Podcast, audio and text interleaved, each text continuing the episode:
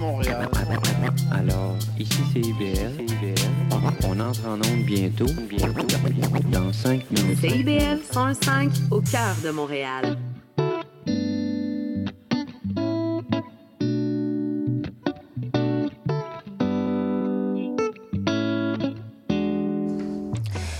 Bonjour et c'est l'heure d'Angle droit, votre rendez-vous hebdomadaire proposé par Éducalois sur les ondes de CIBL 101.5. Une pause de 30 minutes pour parler de droit autrement.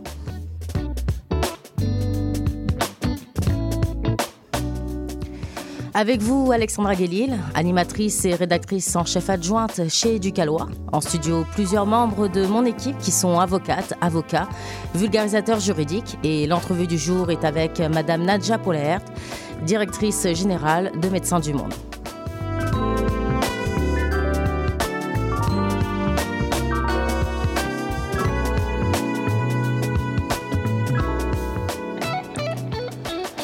Débute avec la revue de presse juridique proposée par Marc-Antoine Harvey, avocat et vulgarisateur juridique chez Éducalois. Bonjour Marc-Antoine. Bon matin Alexandra.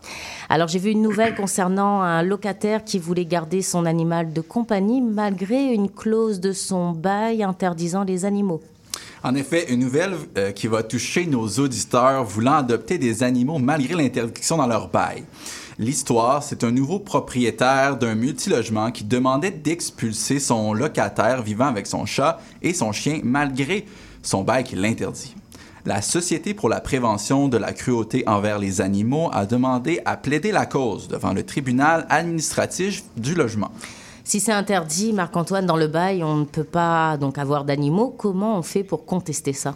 C'est ça. Actuellement, il n'y a rien dans la loi qui empêche les propriétaires de refuser la présence d'animaux dans leurs immeubles. Il y a toutefois des exceptions, comme le locataire qui a besoin d'un chien pour personne euh, non-voyante, par exemple. Exceptionnellement, dans ce dossier, la SPCA demande de prendre part au débat. Est-ce que la SPCA peut intervenir devant le tribunal administratif du logement? Donc, on rappelle que c'est l'ancienne euh, régie du logement. Hein? C'est ça. Euh, c'est exceptionnel. Elle peut le demander, mais elle doit démontrer son intérêt dans la cause. Selon sa représentante, ce type de clause est l'une des principales causes d'abandon des animaux qui se retrouvent au refuge. Euh, ces interdictions seraient abusives et déraisonnables, surtout en période de pénurie de logement. La juge a qualifié la demande de la société d'importante mais d'inusité. Elle décidera dans les prochaines semaines si la SPCA pourra intervenir. Deuxième nouvelle, l'entreprise de jeux vidéo Epic Games, créateur du jeu Fortnite, licencie 16% de son personnel. En effet, la compagnie opère un studio à Montréal depuis 2018. Les travailleurs et travailleuses de la société avaient formé un syndicat en mars dernier. Faisant face à des enjeux financiers, on a décidé de procéder à une vague de licenciements.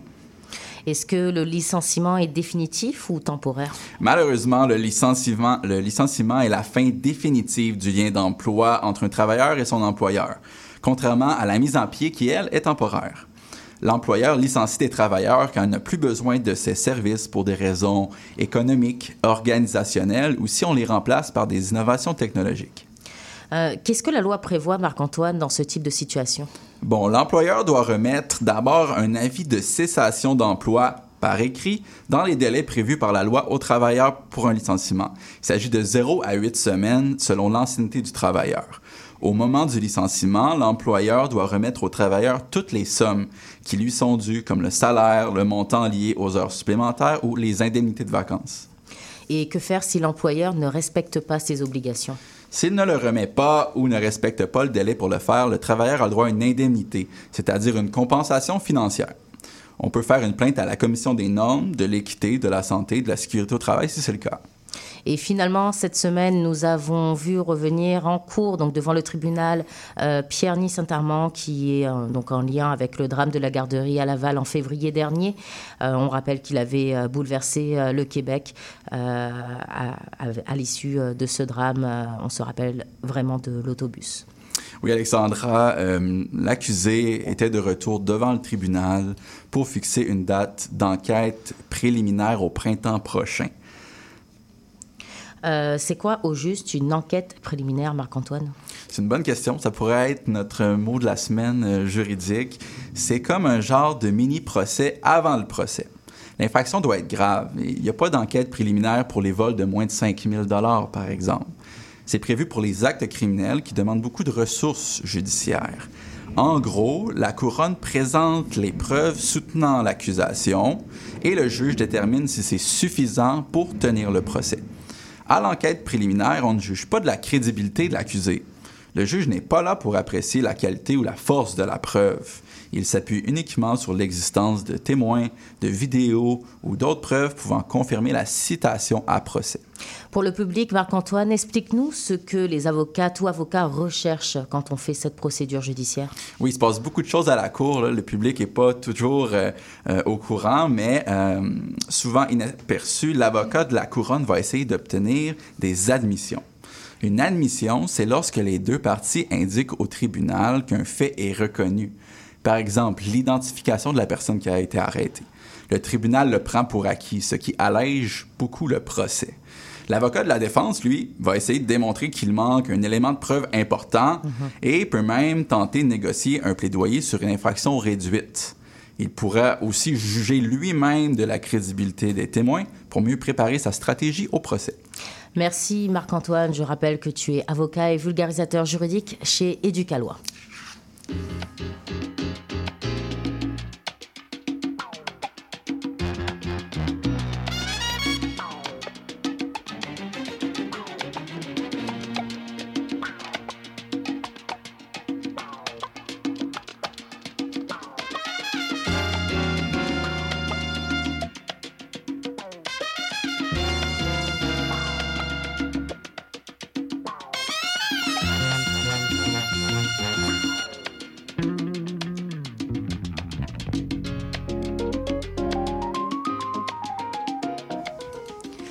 Les questions de droit sont d'actualité. Fermeture du chemin Roxham, statut d'immigration à statut euh, donc à précaire, pardon. Euh, ou la couverture médicale des enfants migrants, des organisations sont sur le terrain et savent mieux que quiconque les impacts concrets des lois. Elles interagissent avec Éducalois de façon indirecte, bien souvent, euh, mais sont tout, tout aussi pertinents dans une émission informative sur vos droits quotidiens. Avec moi en studio, Nadja euh, Pollard, euh, directrice générale de Médecins du Monde depuis un peu plus de huit ans. Bonjour. Oui, bonjour Alexandra. Alors, pour rappel, Médecins du Monde euh, est une ONG humanitaire qui mène plusieurs projets pour faciliter le droit d'accès à la santé à Montréal, au Canada, mais aussi au pays. la première des questions que j'aimerais vous poser, c'est d'expliquer les impacts concrets de la récente loi qui rend accessible l'assurance maladie pour les personnes qui la vivent au quotidien. En fait, euh, ça a été un succès euh, phénoménal de Médecins du Monde, mais surtout de plein de partenaires, euh, notamment issus du domaine médical, évidemment, dont le Collège des médecins, médecins des associations médicales. Alors, la situation était la suivante, c'était des enfants qui vivaient au Québec, dont les parents avaient un statut migratoire précaire. Et ça, ça peut être des gens, par exemple, qui sont aux études, mmh. des étudiants étrangers. Donc, ça concerne quand même beaucoup de gens au Québec, partout au Québec et les enfants étaient discriminés à cause du statut incertain de leurs parents. Hmm. Et donc, évidemment, euh, je suis parmi les juristes. Vous savez qu'il y a la Convention relative aux droits de l'enfant, qui n'est pas assez connue au Québec, à mon sens. Mais il y a aussi l'intérêt quand même supérieur de l'enfant, qui a été euh, reconnu au Québec comme une des priorités. Et donc, ça ne, ça ne fait aucun sens. Il n'y a aucune autre situation où on discrimine les enfants à cause du statut de leurs parents. Hmm.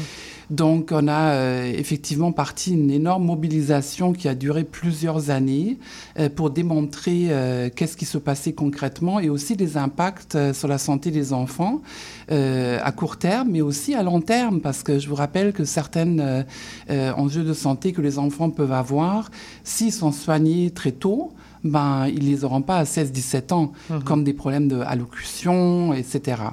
Et donc, euh, on a eu la chance que le ministre Dubé a été euh, visionnaire.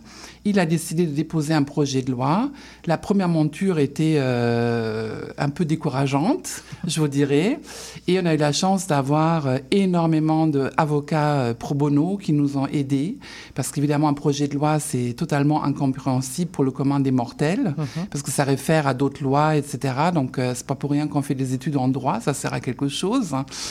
Et euh, donc, grâce euh, à, cet appui-là, on a pu euh, commenter le projet de loi et le ministre Dubé a déposé une loi magistrale. On n'aurait pas pu espérer mieux. Hum. Qu'est-ce que ça a changé concrètement sur le terrain, l'application de, cette loi? Je pense que ça, date de, de plusieurs mois déjà. Qu'est-ce que ça a changé? Est-ce que vous avez vu des modifications parmi la clientèle desservie par Médecins du Monde? Donc en fait, c'est une loi qui a été adoptée en 2021. Mhm. Et je vous ne cacherai pas, vous le savez, une loi c'est bien, mais la mise en œuvre de la loi, c'est un nouveau combat et un autre combat. Mhm. Donc présentement, on est dans la mise en œuvre. Donc normalement, tous les enfants, nonobstant le statut de leurs parents au Québec, qui vivent au Québec depuis plus que six mois ou qui naissent au Québec, ont droit à la RAMQ réellement, l'information n'est pas descendue. Elle n'est pas descendue sur le terrain, notamment au niveau des hôpitaux, des centres de santé, des CLSC euh, et aussi d'autres professionnels de la santé et des services sociaux. Hmm. Pour euh, les auditeurs qui ne savent pas à quoi ça ressemble concrètement sur le terrain, euh, ces enjeux-là, euh, est-ce que vous pouvez raconter ce qui se passe concrètement sur le terrain, les, les conséquences directes hein, de ces changements-là? On parle quand même d'enfants, d'hommes, de femmes, donc de, de, vous et moi, même si on n'est on n'est pas à statut précaire. Hein. Donc on ne parle pas du tout d'adultes, donc on mm. parle juste ici des 0-18 ans. Et à 18 ans, un enfant qui est né au Canada, il est considéré comme émancipé. Et à ce moment-là, c'est ça, il est, euh, il, est, euh, il est tout seul dans la vie, et idéalement avec le soutien de ses parents. Euh, donc on a, c'est ça. Donc normalement tous les 0-18 ans devraient avoir accès à la RAMQ. La RAMQ peine à émettre les cartes RAMQ. Euh, donc, ce qu'on voit, c'est les enfants. On a eu un cas d'un bébé qui est né et puis la mère à l'hôpital, ils ont commencé à négocier pour facturer la, euh, tous les services pédiatriques pour, par rapport à l'enfant. Au moment de l'accouchement. Ben, juste après, au moment de l'accouchement. Mhm. Donc, c'est sûr, c'est pas top pour ceux qui ont accouché. Euh, c'est pas forcément le genre de choses que vous avez le goût de, de discuter tout de suite là. Ensuite, on a eu le cas d'un enfant qui était qui était tombé et donc là, il fallait qu'ils consultent rapidement. Ils se sont présentés à l'hôpital à l'urgence on leur a dit vous devez défrayer de la argent pour euh, l'enfant. Euh, finalement, ils sont revenus à Médecins du Monde et on a vu l'enfant en urgence, euh, ce qui ne devrait pas être le cas. On a eu le cas d'un bébé qui avait été étouffé, qui s'est étouffé avec je ne sais plus quoi exactement et qui a eu des convulsions. la maman, elle a appelé, les parents ont appelé l'ambulancier. L'ambulancier leur a déconseillé d'aller à l'hôpital parce qu'il faudrait qu'ils payent pour l'enfant. Euh, et là, je, tiens à souligner que l'ambulancier, c'est pas une méchante personne. C'est uh-huh. juste qu'il n'est pas au courant, que ça s'est pas rendu. Et ensuite, on a vu le bébé, nous, avec un médecin, un pédiatre bénévole le lendemain. Donc, c'est ce genre de situation qui met les parents dans une situation de stress. Et c'est sûr aussi, je vous rappellerai que certaines de ces personnes-là, les parents, ils parlent français, mais euh, d'autres, euh, ils apprennent le français. Uh-huh. Donc là, il faut se battre avec une administration hospitalière dans un pays où on vient d'immigrer. donc, c'est quand même, c'est pas une tâche facile. Et mhm. surtout, à la base, les enfants devraient tout simplement avoir la RAMQ. On a parlé de la langue euh, de maîtrisée en fait par euh, les adultes, donc les parents. Qu'en est-il de la compréhension générale des enjeux juridiques sur le terrain euh, Est-ce qu'il y a des outils qui sont suffisamment offerts, qui sont disponibles ou proposés ou même adaptés et compréhensibles? Bah, la loi sur l'immigration, euh, je pense que ça pourrait être euh, le sujet de plusieurs thèses de doctorat. Mhm. Euh, je pense que la loi la plus amendée au Québec, c'est la loi de la protection de la jeunesse, si je m'en abuse. Mais la loi de l'immigration fédérale, elle est pas mal en arrière. Donc, c'est une loi qui est extrêmement compliquée et complexe. Et on entend beaucoup parler d'ailleurs en ce moment dans les médias. C'est sûr que les enjeux provinciaux, fédéraux, ça aide pas. Euh, donc, ce qu'on voit souvent, c'est des gens aussi qui arrivent, parce qu'on a une clinique pignon sur rue à Montréal pour les migrants à statut précaire. Les gens arrivent, ils comprennent rien à leur mm. situation juridique. Et c'est pas parce que c'est pas des gens intelligents, mais parce que c'est incompréhensible. et que aussi, ce qu'il faut savoir, quand les gens sont ici en attente de statut, le seul document qu'ils ont souvent, c'est leur visa de touriste. Mais un visa de touriste, ça dit pas que vous vivez ici, que vous travaillez ici, etc., etc. Donc, euh, il y a vraiment un travail à faire, mais aussi auprès des professionnels de la santé et des hôpitaux. Mm-hmm. Donc, nous, on a une formation euh, à cet effet qu'on offre sur le statut et soins, parce que vraiment pour décortiquer qui a accès et qui a pas accès euh, actuellement. Alors, pourquoi est-ce important de communiquer clairement ce type d'enjeu Et, j'aimerais qu'on voit aussi ensemble si on avance quand même euh, d'un point de vue sociétal. Euh, ça me rassurait beaucoup, en fait. Ben moi, je trouve que notre mobilisation pour le projet de loi 83 sur les enfants, ça a été euh, incroyable. Et aussi, euh, je pense que ce qui nous a particulièrement motivés, c'est la réponse des, des, fédérations et des associations médicales. Parce qu'à la base, quand même, euh, ce que les gens oublient, mais les gens qui font médecine, c'est parce qu'idéalement, ils veulent sauver des vies, ils veulent soigner des humains. Donc, euh, et je me souviens d'un médecin en particulier, docteur Lebel, qui était euh, président de l'Association des pédiatres du Québec, qui avait dit, moi, ma, mon travail, là, c'est soigner des enfants, c'est pas euh, commencer à éplucher la loi sur l'immigration, c'est pas ça mon travail. Mmh. Donc, euh, cette mobilisation, je la trouve encourageante, cette sensibilité aussi des professionnels de la santé. Là, on est dans un nouveau combat, donc c'est pour les femmes migrantes à statut précaire qui n'ont pas accès présentement au, euh, à la santé euh, des femmes. Et la santé des femmes, c'est large. C'est évidemment les femmes enceintes. C'est ce qui, présentement, on attend une décision du ministre Dubé à cet effet. Mais on considère qu'en 2023, la santé des femmes, c'est pas juste les femmes enceintes, c'est aussi les femmes qui ne désirent pas être enceintes. Et aujourd'hui, au Québec, elles peuvent pas avorter. Donc, euh, je sais qu'il y a un défi au niveau de l'accès à l'avortement au Québec en général, mais c'est particulièrement vrai pour ces femmes qui doivent défrayer des coûts astronomiques. Merci beaucoup Nadja. On est très euh, chanceux hein, de vous avoir euh, pour le regard du terrain euh, dans cette émission. je rappelle que vous êtes directrice générale de Médecins du Monde. Merci.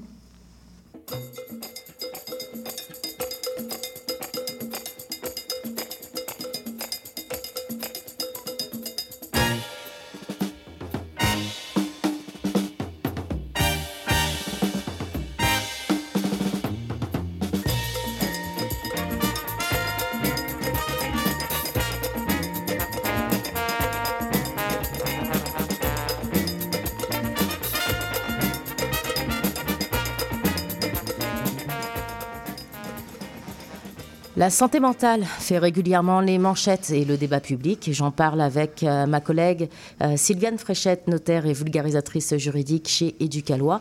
Bonjour Sylviane. Bonjour.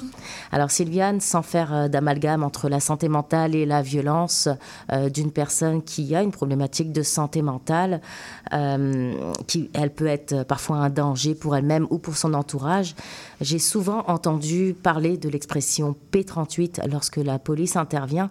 Est-ce que tu peux m'expliquer à quoi ça fait référence? Quand on dit P38, on fait référence à une loi de 1997 qui a vraiment un, nom interminable. Donc, c'est la loi sur la protection des personnes dont l'état mental présente un danger pour elles-mêmes ou pour autrui. Donc, c'est un très long titre et même s'il a le mérite d'être clair, bien, il y a une majorité de personnes qui vont préférer utiliser la désignation alphanumérique qui lui a été attribuée. Comment on attribue ça, cette désignation-là? Dans le fond, la lettre P, c'est parce que c'est la première lettre du mot protection, qui est le premier substantif dans le titre français de la loi. Et le chiffre 38, ça permet de mettre en ordre les lois qui sont désignées par la lettre P. C'est un processus qui est utilisé pour les lois québécoises depuis 1977. Sylviane, à quoi sert de garder euh, une personne de force dans un établissement de santé? En fait, la garde en établissement, on entend aussi parler d'hospitalisation forcée. C'est le fait de garder une personne dans un établissement sans son consentement, car elle présente un danger soit pour elle-même ou pour une autre personne en raison de son état mental. Et qui décide de ça? La famille, un médecin, un juge? En fait, la garde en établissement doit être autorisée par, autorisée, pardon, par un juge, sauf s'il y a présence d'un danger grave et imminent. Il y a plusieurs types de garde en établissement. La première, c'est la garde en cas d'urgence, qu'on appelle aussi la garde préventive. Elle est exceptionnelle. Euh, la situation doit être si urgente qu'une action immédiate doit être prise pour protéger soit la personne, soit son entourage. En d'autres mots, l'option d'attendre la décision d'un juge est, pas vraiment possible. Ce type de garde-là peut pas durer plus de 72 heures. Est-ce que tu as en tête des exemples? Oui, donc euh, on peut penser à une personne qui euh, essaie de, qui tente de, se suicider, qui a menacé de tuer quelqu'un, ou une personne qui euh, est incapable de poser certains gestes essentiels pour se maintenir en vie. Alors, si une personne proche se retrouve dans cet état, qu'est-ce qu'on peut faire? En cas d'urgence, n'importe qui peut appeler soit la police, le 911, ou Info Social, le 811. Ensuite, si l'intervenante ou l'intervenant psychosocial ou la police est d'avis que oui, le danger est vraiment grave et immédiat, la police va amener la personne concernée dans un établissement de santé sans attendre l'autorisation du tribunal. Les policiers doivent informer la personne de l'endroit où ils l'amènent et lui expliquer pourquoi. Et dans tous les cas, la personne peut contacter ses proches et appeler un avocat. Et si ce n'est pas une urgence, est-ce qu'on peut garder une personne en établissement même si elle n'est pas d'accord? Oui, soit avec la garde en établissement pour une évaluation psychiatrique ou la garde prolongée en établissement. Dans le fond, la, la différence, c'est que la garde en établissement pour une évaluation psychiatrique, qu'on appelle aussi garde provisoire, sans surprise, c'est une autorisation pour garder une personne le temps qu'elle reçoive une évaluation psychiatrique. La demande doit automatiquement être faite à un juge par un médecin ou quelqu'un qui est préoccupé par l'état mental de la personne. Et pour accepter ce type de garde, le juge doit avoir de sérieuses raisons de penser que la personne présente un danger pour elle-même ou pour autrui. Et la garde peut pas durer plus de six jours. Hum. Moi, je le sais parce que j'ai beaucoup lu hein, sur, euh, sur le sujet. Il faut deux évaluations psychiatriques euh, menées par deux psychiatres hein, qui sont différents, c'est ça? Mais en fait, oui, mais pas dans tous les cas. En fait, il va toujours y en avoir une première. Si le psychiatre conclut que la garde n'est pas nécessaire, la personne va pouvoir quitter. Mais si la garde est nécessaire, c'est là où il y a un deuxième psychiatre qui doit évaluer la personne. À son tour, si le deuxième psychiatre conclut que la garde n'est pas nécessaire, la personne va pouvoir quitter. Mais si le psychiatre conclut que la garde est nécessaire, à ce moment-là, l'établissement a 48 heures pour demander au tribunal le troisième type de garde, qui est le type de garde prolongée en établissement. Et c'est quoi exactement cette garde euh, prolongée en établissement? C'est euh, la garde parfois qui est appelée la garde autorisée. C'est lorsqu'un juge décide d'autoriser la garde à plus long terme si deux rapports psychiatriques indépendants le recommandent. Euh, donc, c'est habituellement une période de 21 à 30, 21 à 30 jours. Et si jamais le médecin décide de désire garder la personne plus longtemps, il va falloir présenter une nouvelle demande devant le tribunal. Alors, l'erreur est humaine. Une personne peut-elle contester hein, sa garde en établissement, Sylviane? Oui, donc la personne peut contester soit en discutant avec son médecin, elle, la personne peut s'adresser à un juge de la Cour euh, du Québec, elle peut aussi envoyer une lettre au tribunal administratif du Québec. D'ailleurs, il y a de l'aide qui existe pour aider dans ces démarches. Euh, si un établissement de santé euh, garde une personne contre son gré pour plus longtemps que ce qui est permis par un juge, il y a un recours particulier qui existe, un recours en habeas corpus à la Cour supérieure. Euh, peu importe le choix que la personne va prendre pour contester, la personne peut obtenir l'aide d'un avocat ou d'une organisation communautaire comme celle des membres de l'Association des groupes d'intervention en défense des droits en santé mentale du Québec. Merci beaucoup, Sylviane. Pour Merci. rappel, tu es notaire et vulgarisatrice juridique chez Éducalois. Merci.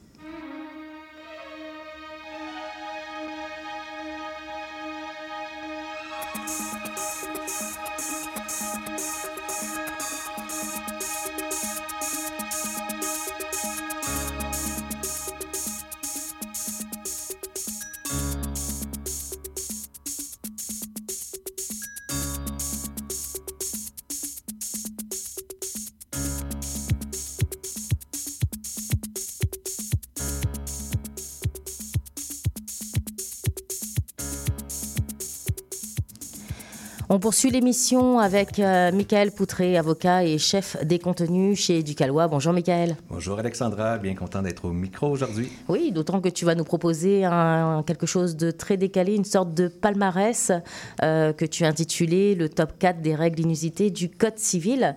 Euh, mais avant que tu te lances dans ton décompte, j'ai envie de te demander, c'est quoi précisément le Code civil, Michael? Ben ouais, on, entend ça le code civil. Je suis sûr d'ailleurs que les gens qui nous écoutent ont déjà entendu l'expression. Peut-être qu'on sait même qu'on est la seule province au Québec à avoir un code civil, mais c'est quoi plus exactement? Ben en fait, c'est tout simplement une loi. Mais pas n'importe quelle loi. C'est une loi assez fondamentale dans notre système juridique parce que c'est dans cette loi-là qu'on trouve la base de ce qu'on appelle le droit civil.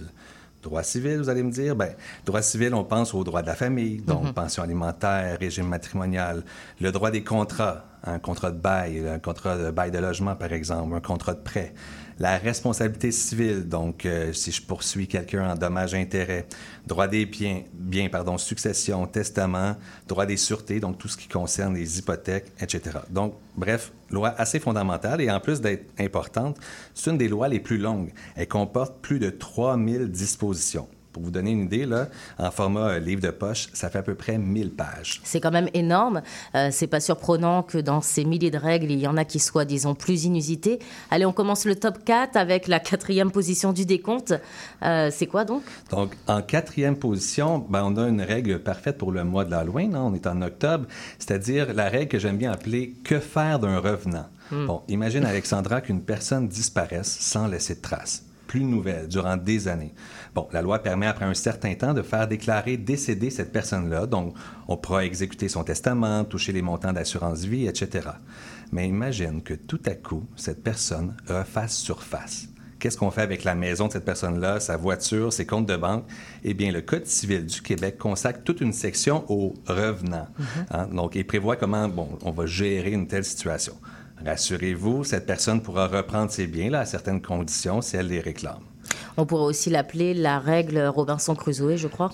Alexandra, super lien avec la troisième position de mon décompte des règles inusitées parce que le Code civil prévoit aussi une règle sur la, tenez-vous bien, création d'îles. Hein? Imagine, Alexandra, que tu es propriétaire d'un coquet petit terrain sur lequel passe une jolie petite rivière, puis qu'à la longue, une île finit par se créer sur la rivière ben, crois-le ou non, cette situation plutôt singulière est couverte aussi par le Code civil qui prévoit à l'article 968 que les îles qui se forment dans le lit d'un cours d'eau appartiennent au propriétaire du lit. En d'autres mots, euh, félicitations, Alexandra, tu es maintenant propriétaire d'une île. Ouais, en espérant que ce soit une île au trésor, Michael. Ah ben, je le souhaite. Et tu sais quoi? Le Code civil prévoit même à qui appartiendrait le trésor si jamais quelqu'un en trouvait un sur ton île. C'est la règle inusitée en deuxième position de mon palmarès. Ben, c'est mon île, mon trésor, non? Bon, c'est un peu plus complexe que ça, Alexandra. Le trésor appartient pour moitié à la personne qui l'a trouvé et pour moitié au propriétaire du terrain. Par contre, si tu engages une personne spécifiquement pour trouver ton trésor, alors oui, dans cette situation-là, il va t'appartenir en entier. Et pour les curieux, c'est l'article 938 du Code civil qui le dit. De toute manière, entre nous, je préfère m'installer sous les palmiers pour relaxer plutôt que faire la chasse au trésor. Ah ben, Alexandra, imagine que les noix de coco de tes palmiers tombent sur le terrain de ton voisin. Est-ce que les noix de coco lui appartiennent? Ah ben là, je connais la réponse. On en a parlé à une émission déjà il y a quelques semaines. Je crois que ça reste mes noix de coco. Bonne réponse. Et c'est la règle inusitée en première position de mon palmarès. En effet, c'est une de mes règles préférées du Code civil qui, à son article 984, nous indique les fruits qui tombent d'un arbre sur un fond voisin appartiennent au propriétaire de l'arbre.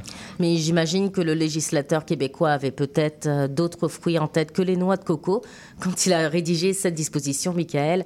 Je te remercie beaucoup. Pour rappel, tu es avocat et chef des contenus chez Éducalois.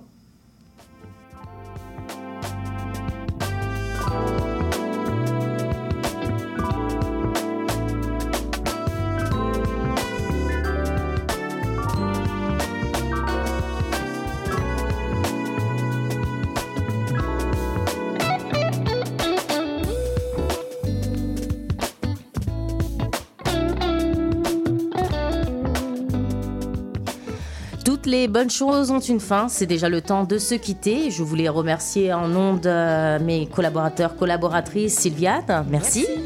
Michael, merci. Merci, Alexandra. Et Marc-Antoine, merci. Merci, bonne semaine. Et puisqu'on est ensemble dans l'aventure, inspirez-nous avec euh, vos idées et vos questions. Écrivez-nous à angle droit à commercial À la technique, Gilles Lamarche qui nous prête main forte. Merci beaucoup, Gilles. Et on se donne rendez-vous la semaine prochaine pour d'autres sujets, d'autres voix, sur le même créneau horaire et toujours sur les ondes de CIBL 101.5.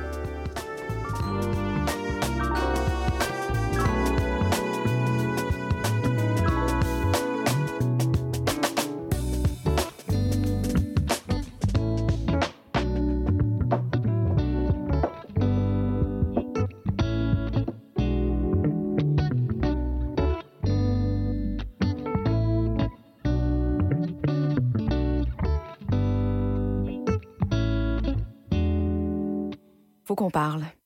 J'ai l'impression que je t'intéresse plus. Quand on est ensemble, tu regardes ailleurs. Tout semble plus intéressant que moi. Je le sais que je suis plate, là. Je, le sais que tu veux garder tes vieilles habitudes. Mais j'aimerais ça sentir que tu me regardes, que tu es concentré sur moi. J'aimerais sentir que j'ai toute ton attention.